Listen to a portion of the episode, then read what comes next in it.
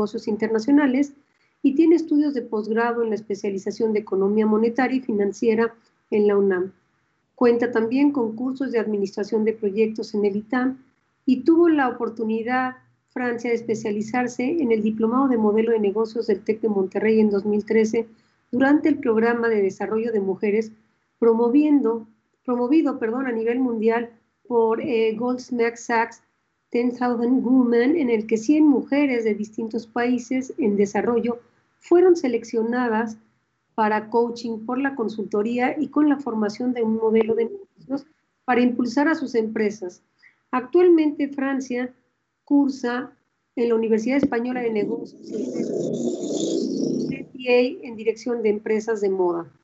Para mí es un gusto tenerte, Francia, con nosotros. Forma parte también de la red de mujeres de WeConnect International y Vital Voices Capítulo México. Francia, ¿por qué te declaras en favor del empoderamiento como un valor de desarrollo? Muchas gracias por la invitación, Angélica, una excelente anfitriona. Eh, muchas gracias a todos los que nos pueden escuchar. Y bueno, ¿qué te puedo decir? Eh, estoy totalmente a favor del empoderamiento de la mujer, del empoderamiento de los jóvenes en general, hombres y mujeres, porque yo creo que siempre me he tratado de conducir con una frase de Seneca que me gusta mucho, que se llama, no importa lo que sabes, sino lo que haces con lo que sabes. Yo creo que hacer bien las cosas eh, no tiene que estar eh, peleado con formación profesional, con las circunstancias de los países latinoamericanos, con las circunstancias de un país como México, con las circunstancias del momento disruptivo que se vive por coronavirus. Y bueno, finalmente creo que, las motivaciones, las motivaciones que tenemos hacia nuestro equipo de trabajo como empresarias, las motivaciones que tenemos hacia nuestros clientes, lo que alcanzamos a percibir, a recibir de todo lo que ellos nos comunican, las motivaciones, las necesidades de nuestras comunidades indígenas en México, de nuestros artesanos, eh, también las necesidades, ¿por qué no?, de la gente joven que egresa de las carreras de diseño en México, de la gente joven que quiere tener un proyecto donde pueda desarrollar su creatividad, donde pueda mostrar sus habilidades. Y a nuestro equipo. Y también, ¿por qué no?, toda esa gente, como el ejemplo más simple que nosotros tenemos, nuestra directora creativa Paloma Solís, toda esa gente que a lo mejor no tuvo una formación profesional, pero cuando se abrió camino por circunstancias, por necesidades o porque simplemente tenía ganas de hacer las cosas bien y expresarse y, tener un, un, escaparate. Entonces, por eso yo creo que cuando, cuando todos logramos empoderarnos, cuando todos logramos estar motivados por algo, por algo que generalmente si algo está bien hecho y si se busca que esté bien hecho, te motiva, te lleva a crecer más. Por eso creo que, estoy a favor de esa filosofía, de empoderar a las mujeres, a la gente, a todos. Y creo que bajo esas circunstancias también hay que, pues, buscar hacerlo con, con el mejor conocimiento posible, claro que sí. Pero, sin embargo, creo que es una cuestión mucha de actitud y creo que en México y en todo el mundo en general podemos hacerlo bien. Claro, y algo tan importante y que hoy amerita ante justamente los ambientes disruptivos que tenemos es el trabajar para empoderarnos unos a los otros, el generar lazos de empoderamiento que son importantes. Te has dedicado a la industria del vestido y del calzado en México, eres la directora de Coco Paloma Moda, un proyecto que fue iniciado por tu mamá. Platícanos, ¿qué es Coco Paloma? ¿Cómo nace ese concepto? Porque la historia, cuando la leí, me encantó. Claro. Bueno, el proyecto eh, nació hace mucho tiempo, nacimos como con un enfoque de comercialización sobre todo, nació por una necesidad que tuvo mi mamá de, salir adelante y sacar adelante a su familia. Eh, y nace bajo la, la, idea de impulsar a las comunidades indígenas, de impulsar la artesanía mexicana, el textil autóctono, sobre todo y especialmente de Guerrero y de Oaxaca, y entonces Coco Paloma nace bajo esa insignia, ¿no? De querer hacer más moda mexicana, pero siempre como con ese, pues siempre agregando un toque de modernidad, porque el toque de modernidad tenía que ver con las necesidades, ¿no? Con las necesidades del cliente. Siempre nos hemos declarado a favor de escuchar al cliente. Entonces, así es como nace Coco Paloma, como un proyecto que era inicialmente eh, con un enfoque social, con un enfoque de rescate de textiles autóctonos. Tenemos muchos años, el proyecto nació desde el 2001. Eh, no, no nos formamos como tal como diseñadores, no hacíamos diseño, sí, estábamos comercializando piezas, pero eh, en el camino fuimos como cambiando nuestra propuesta de valor, hemos ido mejorado, mejorando, perdón, eh, pensamos en procesos de calidad, en procesos de diseño, diseño técnico, diseño artístico. Entonces, poco a poco, a partir del nacimiento de nuestro, de nuestro proyecto, ahora nuestra empresa, pues hemos ido tratando de mejorar todos esos procesos de negocio, hemos ido buscando tener calidad, pero finalmente nos hemos mantenido firmes en, el, en la idea de poder aportar algo y de ser mujeres que, que seamos, eh, que tengamos un, un, seamos agentes de cambio, ¿no? que podamos hacer el cambio y la diferencia entre nuestras comunidades, sobre todo con las mujeres. La verdad es que primordialmente hemos trabajado a favor de, de, emprender con mujeres, de hacer más con las mujeres eh, en comunidades indígenas, con las mujeres eh, jóvenes diseñadoras, con mercadólogos, con comunicólogos, sobre todo mujeres. Sin embargo, nuestro equipo de trabajo hoy en día puedo decir que, está, eh, eh, es, una mezcla de todo, pero obviamente sí es preponderantemente la mujer. Entonces, sobre todo eh, a favor del empoderamiento económico de la mujer. Y bueno, finalmente nacimos con el alma o sea, queríamos hacer como productos con mucha alma, con mucha expresión, con arte, con orgullo. Aquí es muy importante reconocer que a nosotros nos mueve mucho el orgullo. El orgullo en general, el orgullo por lo que está bien hecho en México, el orgullo por nuestros textiles, por nuestra historia, por nuestras tradiciones. Y bueno, bajo esa bajo ese concepto es que hoy en día estamos haciendo moda mexicana para la mujer moderna, pero con detalles que incluyen siempre la participación, de tejidos, de telares hechos a mano, de bordados hechos a mano y todo el concepto basado también en las tendencias y motivaciones de los clientes. Y sin embargo, eh, con un gran compromiso, ¿no? Porque el poder retribuir de manera adecuada este trabajo a la mujer artesana ha de ser un gran reto hoy en día. Sí, sí, la verdad es que sí es un reto, es un reto para todos en el equipo, eh, es un reto para ellas como mujeres en circunstancias sociales distintas, eh, jefas de familia, es muy importante mencionar, porque todas las artesanas son jefas de familia. yo creo que el 1% que tenemos o dos no debe ser jefa de familia, pero todas son jefas de familia tratando de organizarse como en cualquier otro trabajo, tratando de que su día salga, de que sus necesidades básicas de alimentación y vestido se cubran, tratando de hacer más por sus hijos y por ellas mismas, ¿no? Entonces es un reto sobre todo con ellas, sí, porque, porque pues la, la, la educación que ellas reciben posiblemente es diferente a, a, toda la que al resto del equipo, ¿no? Pero sin embargo, yo creo que es retante para todas las mujeres que participan también desde aquí de la Ciudad de México, desde la ciudad de Chilpancingo, desde todos los, desde, cualquier ángulo, la mujer tiene un reto fuerte, fuerte para trabajar, para hacer de su casa lo que deba de hacerse, de sus hijos, pues, gente de bien. Sin embargo, esto, esto denota una gran eh, sororidad de tu parte. A mí me tiene encantada la vida. ¿Qué significa para ti la moda? ¿Y qué importancia tiene en tu día a día, no? Porque hablas de una gran sororidad hacia la mujer, hacia la mujer artesana. Pero ¿cómo la vinculas con la moda? ¿Qué representa para ti la moda en el día a día? La moda, como en la literatura lo dice, es un factor de cambio social. La moda expresa y tiene historia.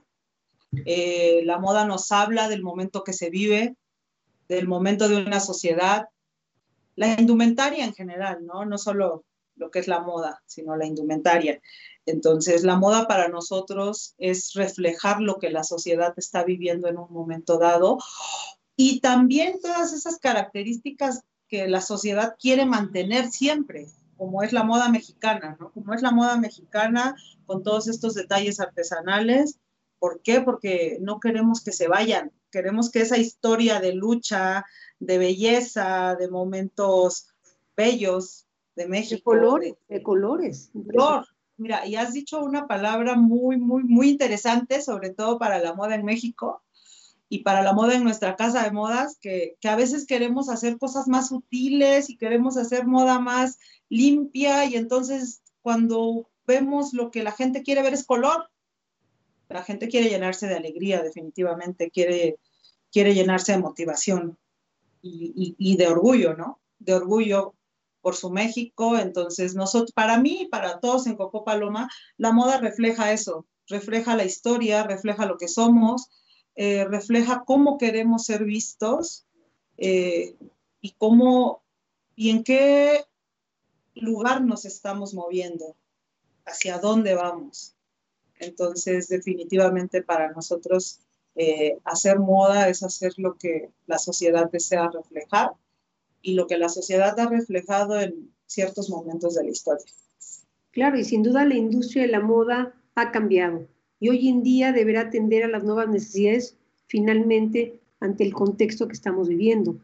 Eh, te preguntaría, ¿estamos hablando de evolución? ¿Es un desafío? o es un contexto al que simplemente la moda la debemos de adaptar? ¿Qué opinas, Francis? Yo creo que es ambas. Es un desafío y, es una adaptación, obviamente. Eh, pienso que la moda actual de entrada en México, eh, para nosotros como casa de modas o para muchos otros diseñadores o empresas comerciales de moda, eh, en México ha estado limitada, digamos, la producción, porque la mayor parte de lo que vestimos en México no está hecho en México, ¿no? No está ni siquiera pensado en México, porque la mayoría de las personas eh, viste con marcas o, con diseñadores que no son de México, pero que entienden, de alguna manera, que entienden cuál es el ritmo de vida en todas las, en todas las ciudades, en todos los poblados, tal vez. Sin embargo, hacer moda en México quiero decirlo primero, es, es, es un reto y es importante, es, es un momento importante ahorita, porque la, la, gente está esperando el producto local. La gente en general, la sociedad mexicana, la sociedad mexicana en el extranjero, están esperando a ver qué estamos haciendo desde México para todo el mundo. Y están esperando ver cómo los estamos entendiendo, ¿no? Bajo el, el ambiente disruptivo. Pero entonces vuelvo al, al hecho de que hacer moda en México, además de que representa amor al arte, representa querer hacerlo bien y, y, entender a nuestro mercado y entender a otros mercados, porque para crecer hay que estar globalizados y para globalizarnos hay que cambiar nuestros procesos y hay que cambiar mucho y hay que estudiar mucho al consumidor ya no estamos hablando solo de hablar del buen gusto y hablar de, buenas técnicas, sino estudiar al consumidor y realmente lo que está esperando de nosotros. Entonces, hacer moda eh, para nosotros eh, en México es tener ese match ¿no? entre lo que el consumidor espera y lo que nosotros queremos entregarle y e irle dando forma, ¿no? Entonces, bueno, y bajo este contexto, yo creo que bajo este momento disruptivo, como bien lo dices, posiblemente vamos a lo mismo. Vamos a estudiar al consumidor cuáles son las necesidades, qué es lo que realmente las personas están necesitando ahorita hablando de moda o hablando de vestimenta. Porque la realidad es que lo primero que estamos requiriendo pues es sentirnos seguros, sentirnos sanos. Y cuando ya tenemos eso, ¿cuáles son las necesidades que siguen ahí? que siguen ahí porque nuestra sociedad viste, se alimenta y viste. Y entonces, ¿cómo nos adaptamos a eso? ¿Cómo vamos adaptando el producto? ¿Cómo vamos adaptando nuestra estrategia de comunicación? ¿Cómo vamos adaptando el color? Porque además la moda generalmente se mueve por colores eh, y es por eso, ¿no? Porque la moda se mueve respecto a esa motivación de las personas. Y entonces, ¿cuáles son los colores que estarían esperando? Y entonces empiezas a, empiezas a ver que todo tu trabajo depende justamente de cómo se quieren sentir las, cómo se quieren sentir las personas. ¿Y cómo se quieren sentir ahorita las personas? Quieren tener un ambiente de tranquilidad y seguridad.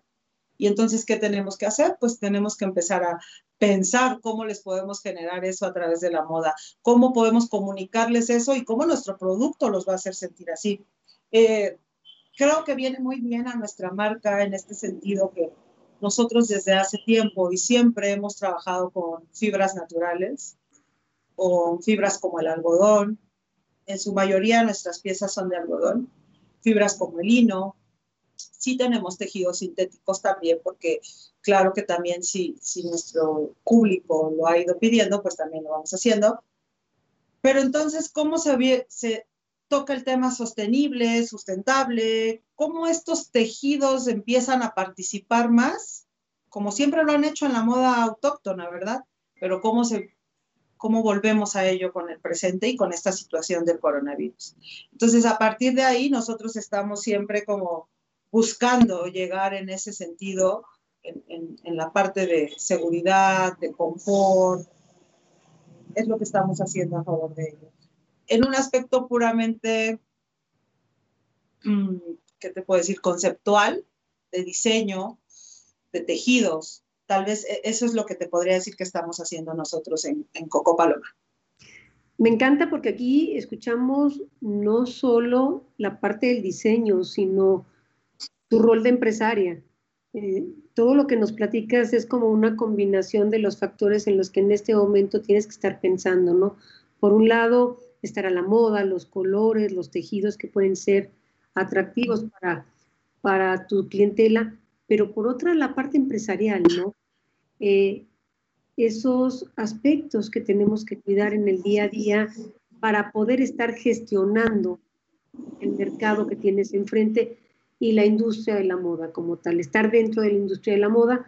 Leía yo en días pasados que la industria de la moda, que ha sido una de las más afectadas eh, con esta pandemia, tiene que reinventarse y hoy está trabajando mucho más en producir a demanda que el auge que pudiera tener el estar eh, diseñando, como dicen ustedes, en línea totalmente, ¿no? Ahora vamos a diseñar o vamos a producir a demanda de los, de los eh, consumidores. Y hoy en día los consumidores lo que buscamos es calidad. Estamos en una etapa en la que queremos gastar menos, pero también queremos calidad, ¿no? Y se habla del, del llamado este slow fashion, se habla de producir bienes con sustentabilidad, con mucha calidad, incluso sobre la calidad. ¿Ustedes están en esa línea, Francia? Sí, de hecho, un valor muy importante, un valor que adoptamos como marca y como empresa desde hace mucho tiempo, desde que decidimos que queríamos ser una empresa de moda mexicana, era hacerlo con buena calidad, hacerlo con la mejor calidad posible respecto a los recursos con los que contáramos. Y, siempre buscando ello. Entonces, la calidad es un factor importante, definitivamente es un factor de competitividad que no es nuevo, o sea, hablar de un tema de calidad, digo, no tengo tantos años, pero desde que yo estaba en la universidad se hablaba de que era un factor competitivo entonces, eh, ahora tiene que serlo aún más. ¿Cómo haces más? Con menos. Creo que en México, las pymes o las micro, pequeñas empresas, los diseñadores de moda emergente, las marcas de moda emergente o las empresas de moda, simplemente, en México estamos acostumbrados a tener que hacer más con menos. Porque además no somos una industria tan fuerte hoy en día. La industria de la moda no es tan fuerte en México hoy en día como lo fue en días pasados. Y además de eso, eh, pienso que, que, son retos con los que siempre nos hemos enfrentado porque además hacer moda artesanal, además buscar hacer que artesanas conozcan procesos de negocios, los acepten.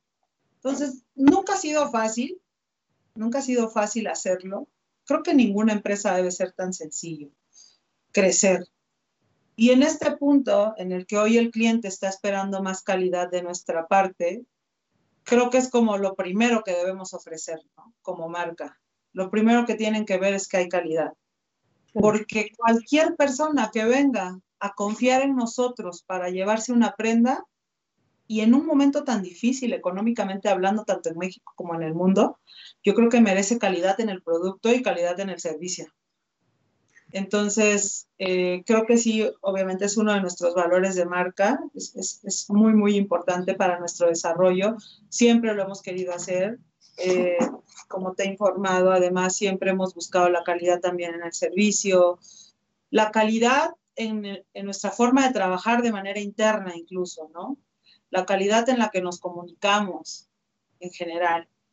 Entonces, bueno, muy, muy comprometedora la pregunta, pero, pero sí, yo creo que puedo, puedo decir que la filosofía con la que siempre nos ha enseñado a trabajar Paloma Solís es esa.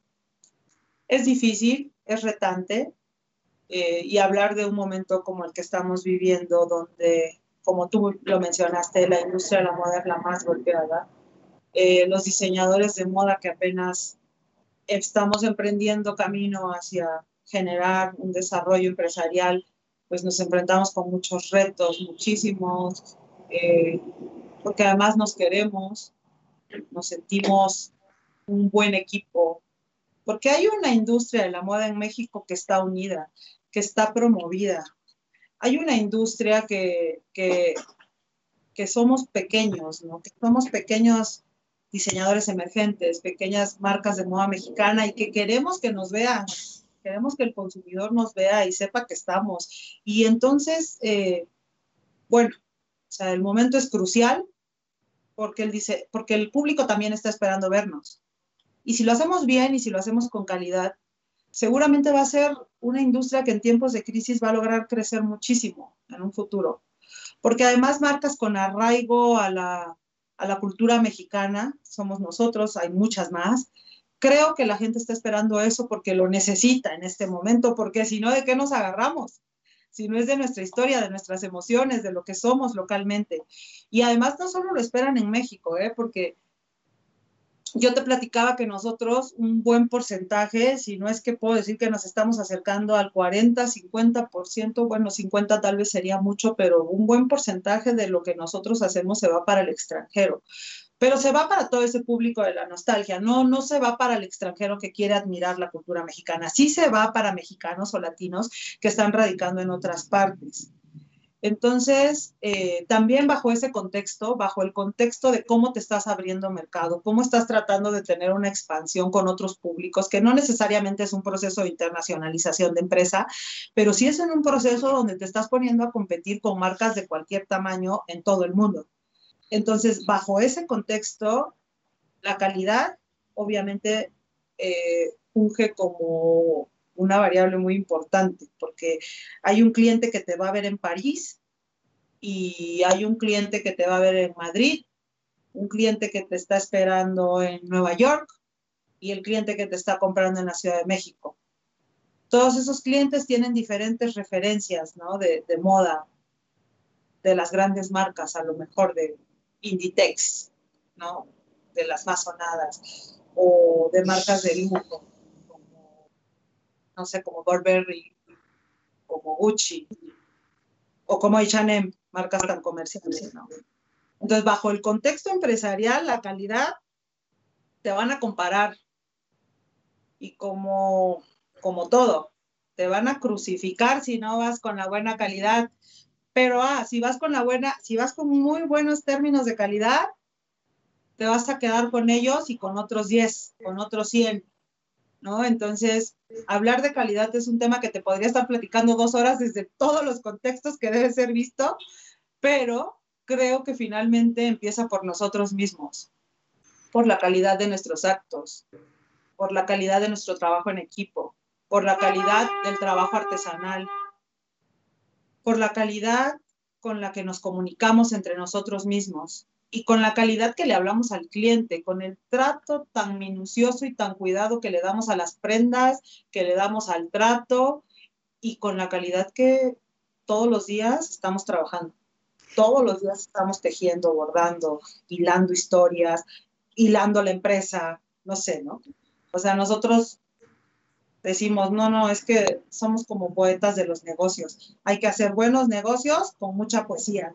Entonces, bueno, te puedo decir que es un tema muy amplio, pero que definitivamente hoy más que nunca es un factor de decisión de compra, es un factor de lealtad de, los clientes, del equipo, de manera interna.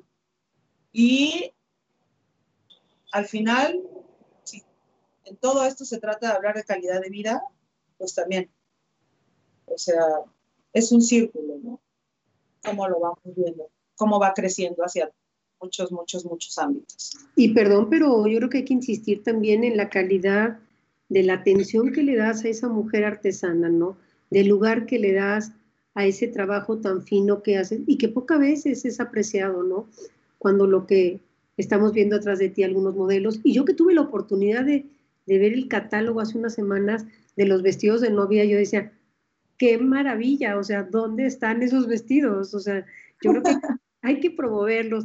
Hablando de la calidad, Francia, ¿recuerdas tu primera colección respecto a cómo ha pasado el tiempo y cómo has cambiado, cómo has mejorado?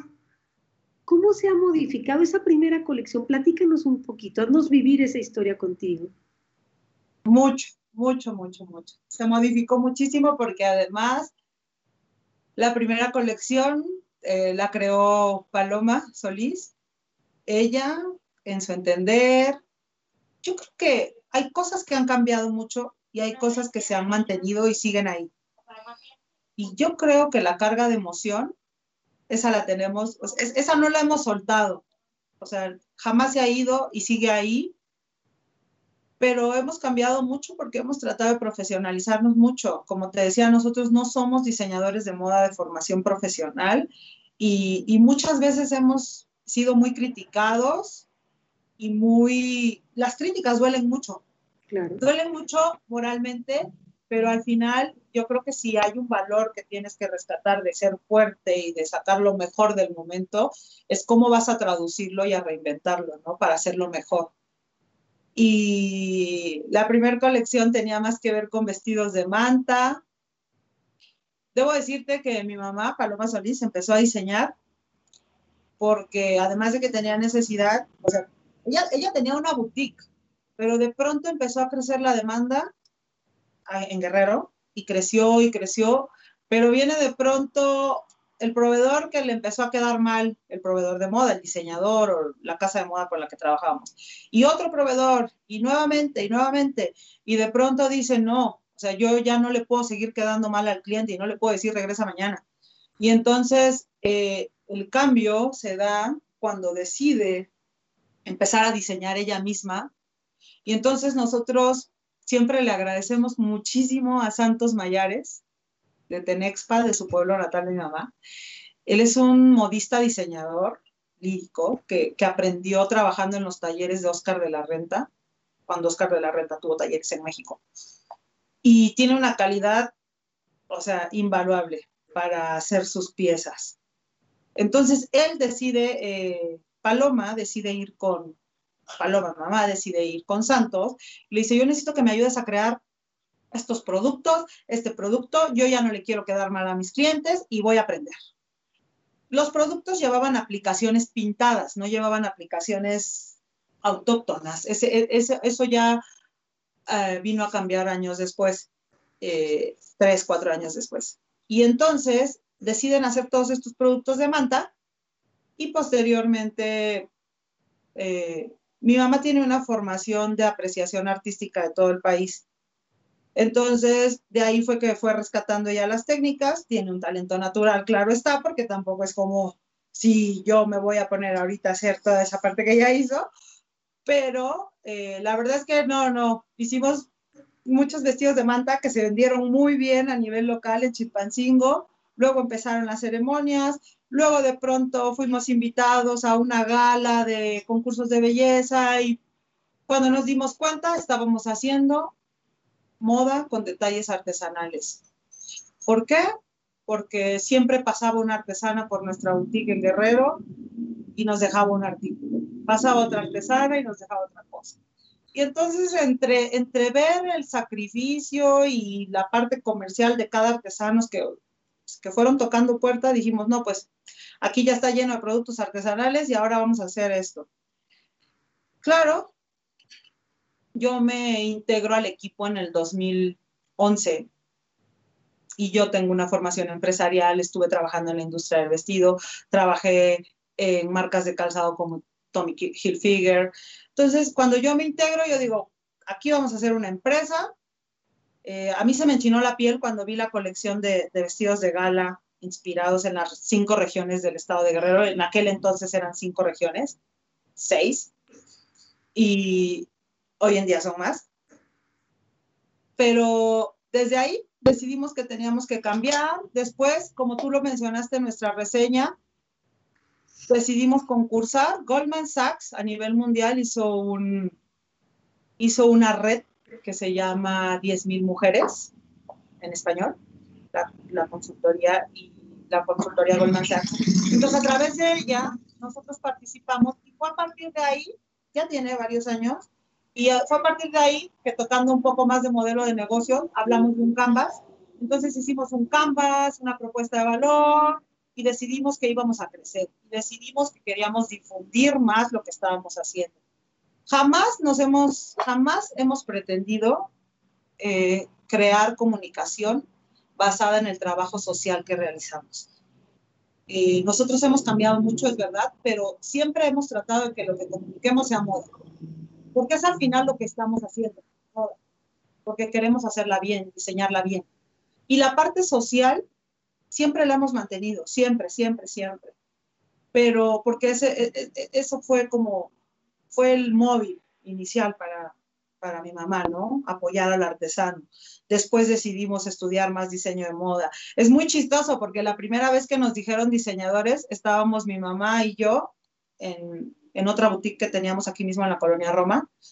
Y, y nos invita Televisa a trabajar en un proyecto eh, de una de sus producciones y llegan las diseñadoras y entonces vamos a checar todo y vamos a hacer un vestuario especial. Y entonces cuando llegan y nos saludan, porque no habían hablado inicialmente con nosotros, y nos dicen, hola, ¿quién es la diseñadora? Y nosotros decide, ¿la diseñadora? Eh, ¿Cuál diseñadora? y entonces a partir de que Televisa dijo, sí, quién hace los diseños. Eh, a partir de eso fue que empezamos a creer que éramos diseñadores y que podíamos hacer diseño mexicano. Y a partir de ahí, con la mezcla de todas estas eh, incursiones en grupos que promueven eh, a las empresarias o a los emprendedores en México, pues a partir de ahí fue que nació nuestra propuesta de valor actual y que hemos ido puliendo poco a poco y que hemos tratado de mantener la esencia de la marca, mantener las los valores esenciales que son como tradiciones, orgullo, eh, valor artesanal, un valor artesanal muy fuerte. Hemos tratado de hacer lo que el público necesita, pero también lo que el público necesita ver necesita sentir, necesita enorgullecerse y, hemos tratado de hacerlo pues de la mejor manera posible en cuanto a aspectos de empresa, en cuanto a aspectos de marca, porque el consumidor está esperando recibir al final una pieza, porque van a pagar por esa pieza. Eh, muchas veces nuestra boutique aquí o la otra boutique que teníamos en la Roma, o sea, la veíamos y decíamos, Dios mío, era como una tienda museo y veíamos las piezas y se las quería llevar y no las compraban y decíamos, ay, pues casi le hacíamos despedida a las piezas, ¿no? Pero finalmente nos gusta, nos gusta saber que mucha gente tiene piezas de nosotros, nos gusta ver que hoy en día, después de que decidimos hacer una colección de novias inspiradas en México, inspiradas en la labor artesanal de México, con color, novias con color, porque además detectamos que había un buen nicho, un grupo, un segmento de personas que estaba esperando casarse de color. Dijimos, pues vamos a hacer una colección de novias mexicanas y la verdad es que podemos decir que gracias a esa colección que decidimos hacer en el 2016, hemos crecido como empresa y como marca. Claro, hoy en día, adaptándonos a las circunstancias actuales, estamos apostando mucho porque nuestra línea más casual, porque nuestra línea más de día a día o nuestra línea de playa, pues sea más vista, sea más usada. Pero podemos agradecer y decir que hay muchas novias mexicanas. Tenemos, te puedo decir que tenemos fotos desde en un rancho en, en Estado de México hasta afuera de la Catedral de Notre Dame en París nos han enviado tantas fotos nuestras clientas y nos gusta mucho que lo hagan porque además eso quiere decir que se sienten orgullosas de las prendas que están portando. Y podemos decir que un buen número de clientes nuestros de novias han vuelto por otras piezas de la línea casual o de la línea de fiesta en general. No, y cuando, cuando uno habla de, de la línea de vestidos de novia, y yo ya que tuve la oportunidad de ver el catálogo, realmente enamoran, son vestidos que enamoran. Y bueno, yo no me imagino, ahorita hablaremos de, algunos temas delicados como puede ser el precio y cómo poder hacer eh, accesible a toda la gente ello. Eh, es importante nada más saber cuáles son las nuevas tendencias hoy en día de los vestidos. ¿Está tu empresa, está Coco Paloma dentro de esas nuevas tendencias? Pues mira, sí, y, o sea, sí en un término medio, porque como cualquier otra marca de moda, tenemos que revisar las tendencias internacionales, revisar las tendencias y los hábitos de las novias, que además, paréntesis, la gente se sigue casando con todo el coronavirus, cosa que nos tiene impresionados y contentos, claro. Eh, diferente, obviamente, el tipo de, el patrón de uso, ¿no? Pero sí, sí, sí, sí estamos dentro de las tendencias, aunque el cliente no lo alcanza a ver muchas veces. ¿Por qué? Nuestras piezas de novia, la silueta es analizada basada en las tendencias internacionales, pero sobre, eso, sobre todo basado como te dije, nosotros siempre estamos escuchando al cliente, siempre estamos encuestando, siempre estamos haciendo preguntas y entonces a partir de ahí hemos construido nuestra propia colección. Porque las latinas, las mujeres latinas, las novias latinas quieren casarse en silueta sirena. Y nosotros tenemos otras siluetas porque obviamente hay gente que no se casa en esa silueta o que está dispuesta a que nosotros le asesoremos de cuál es la silueta que mejor, que mejor le queda. Pero en general, eh, tenemos, obviamente, como cualquier otra empresa, tenemos que hacer un análisis visto desde nuestros seguidores, desde nuestros usuarios, desde nuestros clientes y analizar las tendencias a nivel, a nivel global, sobre todo las tendencias en color, ¿no? Porque eh, la moda, pues sí, está dictada por grandes casas de moda a nivel mundial y entonces hay que ver qué, qué, colores son los que más llevan, qué colores son los que, los que más la gente está buscando, porque además la moda es una situación compleja. O sea, no es que las empresas decidan hacer moda nada más porque crean que ese es el color que se va a llevar. Hay empresas, otras empresas dedicadas a, a, a, cazar las tendencias, a cazar los hábitos de otras personas en todas partes del mundo y la tendencia de un color nace a partir de mucha investigación que hay detrás. Entonces sí adoptamos esas tendencias, pero te puedo decir que un vestido de novia con color, pues las grandes marcas de moda no hacen vestidos de novia con color, hacen vestidos de novia blancos, pero no hacen vestidos de novia de colores. Entonces, al final del día, nosotros eh, es como, pues es una situación en la que mantenemos el equilibrio entre las tendencias en color en la moda global, las tendencias en color de la gente, porque la gente quiere el rosa mexicano la mayor parte del tiempo en sus vestidos, quieren ver el rosa mexicano, quieren ver el azul eh, o el magenta, que es como un color primario. Y eh, al final del día vamos checando las siluetas, vamos checando qué están haciendo en otras partes del mundo, porque a nosotras nos visita gente que puede estar yendo a ver vestidos de novia en Nueva York y en París, y de pronto la tienes aquí en nuestra boutique, aquí desde donde estamos transmitiendo. Entonces, y, y sí, obviamente mucho nos retroalimentamos. Yo no puedo decir que estoy siempre aquí en boutique, pero estoy aquí y sí me ha tocado que me digan, no, lo que pasa es que yo en París vi un vestido y entonces es así de, ¿qué le respondo? ¿Qué le respondo? ¿Cómo no me quedo atrás, no? Como, como marca. Claro. Pero sí, sí tratamos de seguir, porque pues obviamente tenemos que checar qué está haciendo la competencia, tenemos que saber qué están haciendo las grandes casas de, de novia, pero a su vez también es un producto diferente. Te puedo decir que nosotros hacemos todo con bordados de colores, la mayor parte. Tenemos una colección donde hay muchos vestidos blancos, pero al día lo que más demandan son vestidos bordados de colores, vestidos sirena bordados de colores. De hecho, nosotros tenemos un modelo que se hizo viral en las redes sociales, que se hizo viral en Pinterest y, y es nuestro modelo Edén, basado en el Edén, en el jardín del Edén. Y entonces, ese modelo ya tiene todas sus versiones, así como el iPhone, así como todos esos productos que siempre son un éxito, nosotros también tenemos nuestro EDEN en sus diferentes versiones.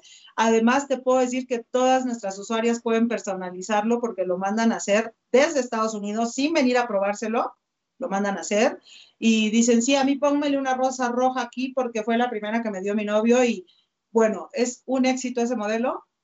Y también ahí hay una doble partida, ha sido también, lo han replicado, lo han querido replicar pero bueno, nuestro secreto es que este es un trabajo de diseñadores, artistas y artesanos. No tiene más o menos peso uno que otro. El diseñador hace su labor, el artista, dibujante, porque nuestras piezas son dibujadas bajo la cosmovisión de, la artesanía textil, pero no son dibujadas por artesanos. Eh, te puedo decir que en nuestro equipo de diseño tenemos diseñadores de moda, tenemos arquitectos y tenemos a mi mamá, que es totalmente de formación ITCA. Entonces, eh, por ahí también hay una aportación de valor distinta eh, y el bordado finalmente y la elección de en dónde va a ir qué color lo hace el artesano bajo su propia cosmovisión, porque además la mayor parte de nuestras colecciones se trabajan bajo una leyenda. Bueno, te estoy hablando de muchos aspectos de producto, ¿no? Pero respondiendo a tu pregunta, sí, si analizamos las tendencias globales, las tendencias de nuestros usuarios y además de qué es lo que viene en moda mexicana, sí, y los hábitos, obviamente, sobre todo ahorita que estamos en situación de COVID, pues hay que ver, hay que ver qué está haciendo la gente, por ejemplo, en novias. La gente se está casando en sus casas con 10 invitados, con 20 invitados, eh, no están yendo a las iglesias. Entonces, basado en eso, obviamente, eh, ya nuestro equipo de comunicación, de marketing, hace su labor en función de, promover esas piezas que sabemos que son para esos lugares, para esos momentos. Entonces, es un, la verdad es que sí hemos tratado, nos hemos esforzado por hacer un trabajo de diseño, un trabajo de marketing y todos los días tratamos de capacitarnos, siempre, siempre, siempre. O sea, actualmente eh, estamos, eh, estamos siendo estamos recibiendo clases por, para, para, un MBA por parte de, de, una universidad española que además nos retroalimenta mucho porque España sí que es un, no tengo que decir que Inditex es el, el rey de, de, cómo hacerlo bien. Entonces, bueno, creo que también eso es clave en lo que hacemos porque a través de investigación y de actualización tratamos de traer esos temas un poquito más complejos como empresarios o como empresarias a nuestra marca. Francia, yo creo que vamos a tenernos que, que, echar otro programa porque se me van a quedar muchas preguntas en el tintero, pero además de muchos saludos que ahorita vamos a dar, de muchas personas que te han escrito, que han felicitado el programa, nos preguntan, ¿cuál es el perfil de tus clientes?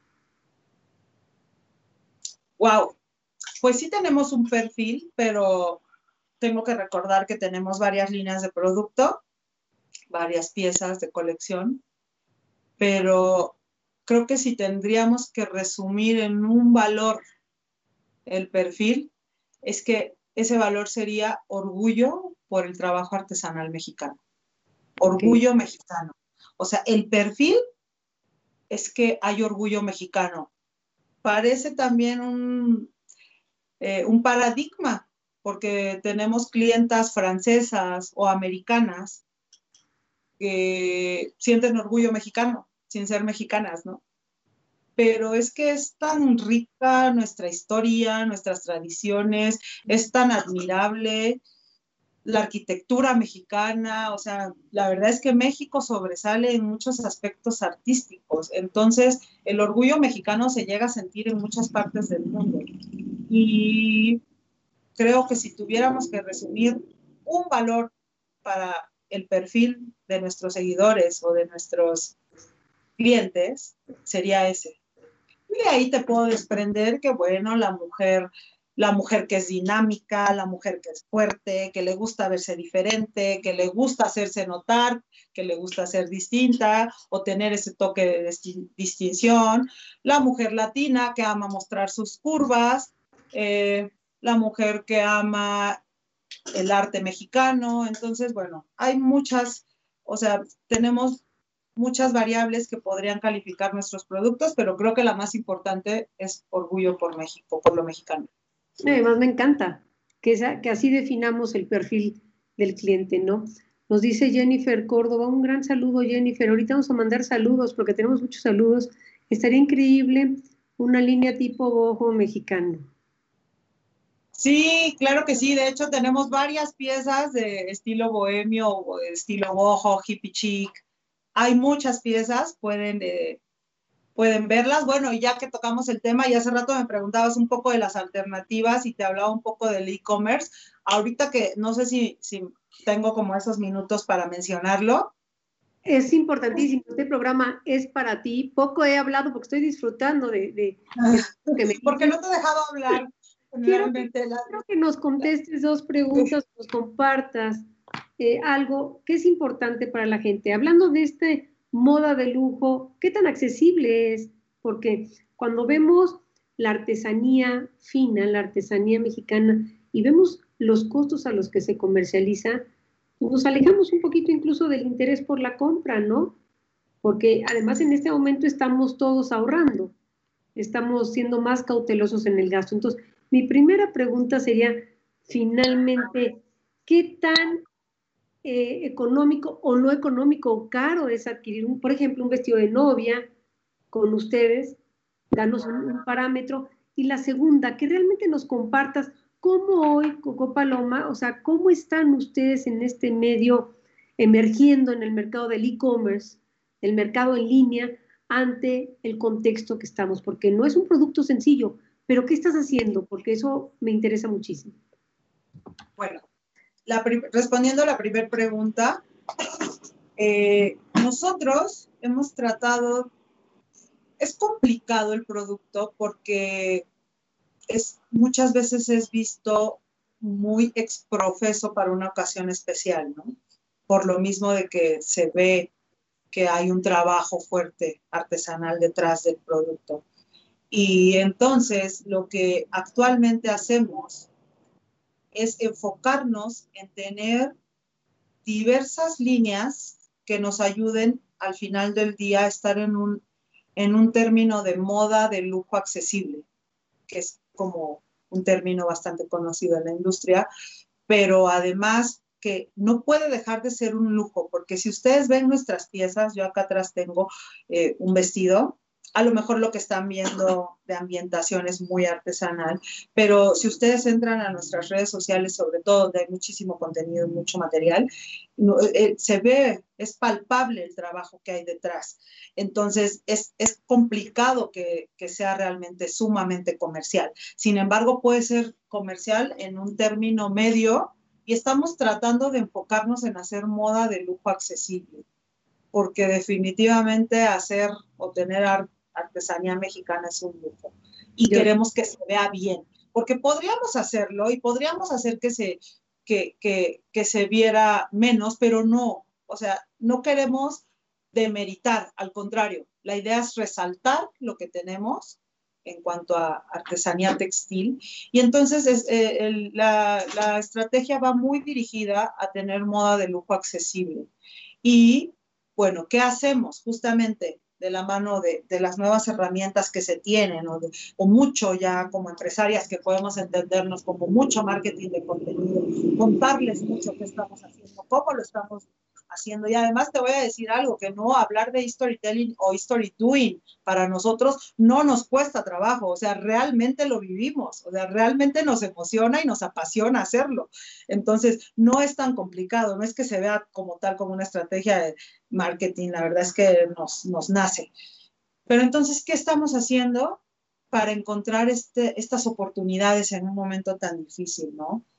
Siempre con la va muy relacionada con la pregunta anterior. Siempre estamos como en las tendencias globales y afortunadamente gracias a asociaciones como WeConnect, como Vital Voices o con, mentores de toda nuestra vida o toda mi vida profesional como, como actualmente tenemos mucha gente que nos asesora y nos, nos, nos da mentoría.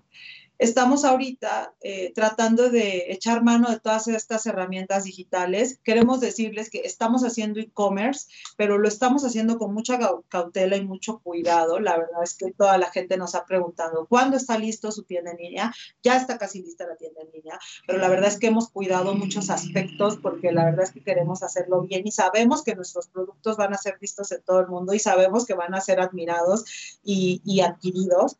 Entonces, eh, eh, nuestra, primeramente, nuestra tienda en línea está casi lista y por otra parte, eh, ahorita tenemos una invitación para empezar. Hay una tendencia, sobre todo en Asia, desde hace aproximadamente cuatro años. Esto es el Live Streaming E-Commerce o LS E-Commerce. y esta tendencia es como, es una venta en vivo.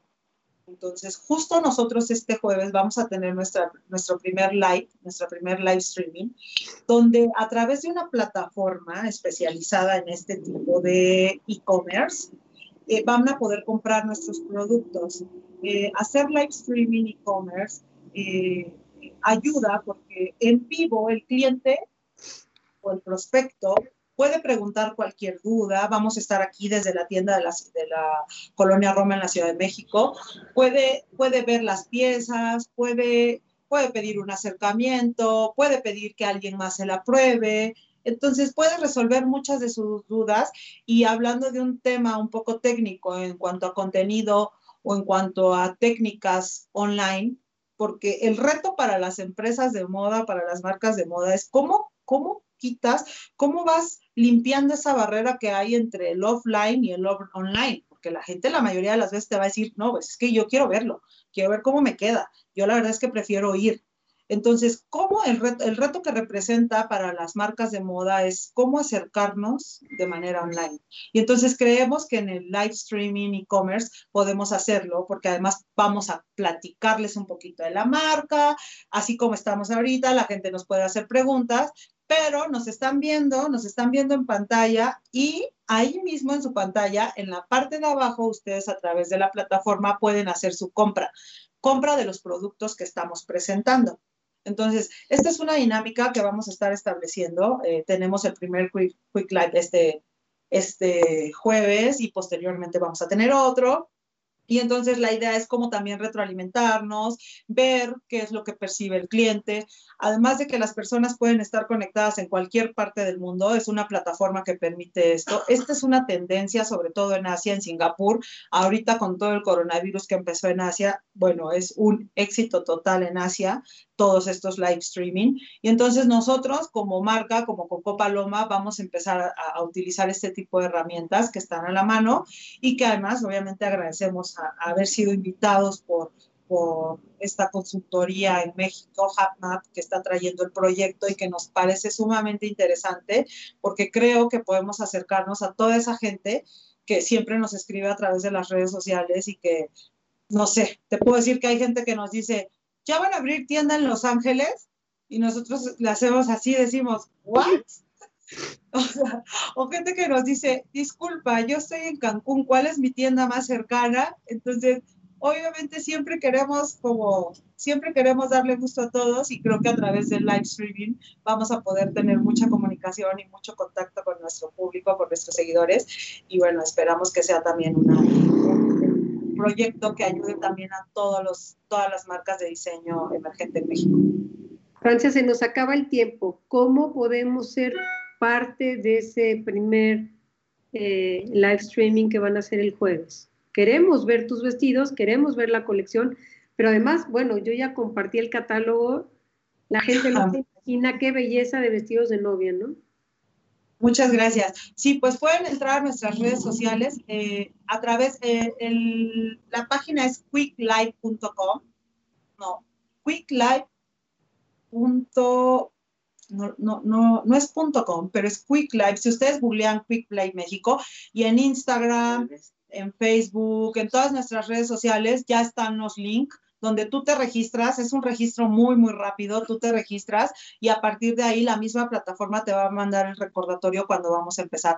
Eh, la cita es el jueves a las 3 de la tarde, vamos a estar ahí presentándonos y entonces ahí también les vamos a contar mucho de, de la marca, les vamos a presentar productos, además es muy importante porque también vamos a presentar ofertas durante el live, entonces si ustedes entran a nuestras redes sociales, ahí pueden ver el link, yo te dejo en un momento el link para que también si tú nos haces favor de, ponerlo en, donde queda guardada esta entrevista, eh, pues nos encantaría que nos apoyaran y te, como siempre, te agradecemos mucho también eh, tanto esto como la invitación, porque la verdad es que para nosotros siempre es como muy enriquecedor estar con, con otras empresarias, promotoras de la empresa mexicana, de la empresa de mujeres y en este caso, pues de la empresa de moda mexicana. Francia, no te quiero dejar ir sin que causes interés, sin que a nuestro público tenemos un grupo bien interesante ahorita de, audiencia, pues nos le perdamos el miedo a acercarnos a tus vestidos. O sea, claro que sí. Ah, claro. por ejemplo, un vestido de novia, porque claro. habla de miles y miles y ahorita tenemos algunas amigas que las hijas se están casando, entonces voltear a ver a los modelos mexicanos. Te puedo decir que el precio promedio, un vestido o un, en un rango de precios, puedes encontrar una pieza desde 15 mil pesos hasta, en promedio lo que buscan es hasta de 50 mil pesos. Sí tenemos vestidos que son una obra de arte y obviamente tú puedes venir y que te, haga, que te hagamos la pieza que sea solo para ti con las características. Es un servicio muy exclusivo, también lo tenemos, pero dentro de lo que hay de colección estamos en un en un rango de entre 15 mil y 50 mil pesos, que estamos hablando más o menos de entre mil, mil dólares, un poquito menos, como unos 800 dólares hasta 2.500 dólares, 2.000 dólares es nuestro rango de precios. Y cada vestido es único, cada bordado es diferente finalmente. Y ahí, hablando de vestidos de novia, nosotros de la línea casual te puedo decir que tenemos, tenemos piezas que, son, que van desde los 100 dólares, menos de 100 dólares, 70 dólares. O sea, tenemos de todo un poco tenemos para todos los gustos, si quieres algo muy sutil, también tenemos piezas muy blancas porque también hay mucho público que le gusta vestir de lino, de manta, de telares artesanales al natural, también tenemos ese tipo de productos. Y bueno, si entran al Quick Live van a poder ver algunos. Y próximamente también en un par de semanas eh, ya está lista la, la, tienda en línea que, donde vamos a estar ofreciendo todas nuestras líneas de producto y donde también... Eh, tienen la oportunidad de ser atendidos por un personal shopper que les da seguimiento, que les hace muchísimas preguntas como para que se queden contentos con la compra y entonces, bueno, todo está como muy cuidado y muy puesto para que vengan a Coco Paloma. Pues seguramente el jueves estaremos en el live stream de Coco Paloma y no quiero despedirme sin darte saludos. Reina Castillo Vázquez desde Oaxaca, Rebeca Donallí, José Abarca, Anders Dayamarillo Martínez desde Oaxaca, Anderses Martínez, Bárbara Sendejas, Fabiola Hernández, Paola López desde Ecuador, Mariel Esquivel, Gabriela Coulan, Fabiola Hernández, Celestino Bayón, Angélica Nava, eh, Angélica Ayala, Ivonne Martínez, Jennifer Córdoba y Anis García. Además Muchas de que te esté escuchando, te mandan saludos, maravillosos comentarios que después te tomarás el tiempo de verlos. Francia, Muchas gracias. Un placer dialogar contigo. ¿Alguna recomendación última que le hagas a la mujer mexicana para que se vista de esos diseños de moda de lujo accesible mexicano que hace Coco Paloma? Pues igual, que ame sus valores, que sea fuerte, que sea una guerrera y que vista moda mexicana, porque vestir moda mexicana significa portar con orgullo nuestra historia, sentirnos orgullosos de, de lo que somos y de lo que podemos ser. Y bueno, las mujeres mexicanas y de todo el mundo somos mujeres fuertes y creo que nuestra marca puede proyectar eso, lo proyecta y te ayuda a seguir proyectando seguridad y a la vez tener ese detalle femenino tan bonito como, como son los, los, las aplicaciones artesanales en México o las técnicas artesanales de México. Nos quedamos, Francia, con el compromiso de seguir charlando. Ya nos contarás de las nuevas líneas, las tendencias que vienen. Te agradezco infinitamente y has aceptado la invitación y nos vemos. Muchas gracias.